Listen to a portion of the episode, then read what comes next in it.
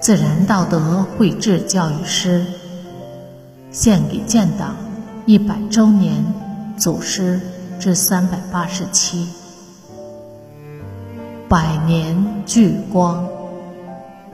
作者山林子。谢兰英。谢兰英时任新集人民政府区妇联会主席。他遵照党组织指示，到敌占区新集，以开饭店为名，建立一个秘密联络站，进行联络工作。为革命传送了大量重要情报，和接送许多干部和战士。一九四八年二月，谢兰英奉命转移时，不幸被捕。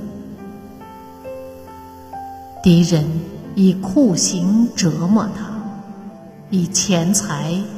诱惑他，以生死威吓，要他说出党政组织的转移地点，交出党员名单。谢兰英坚强不屈，不吐一字。无奈，敌人把他带到新集河东的沙滩上。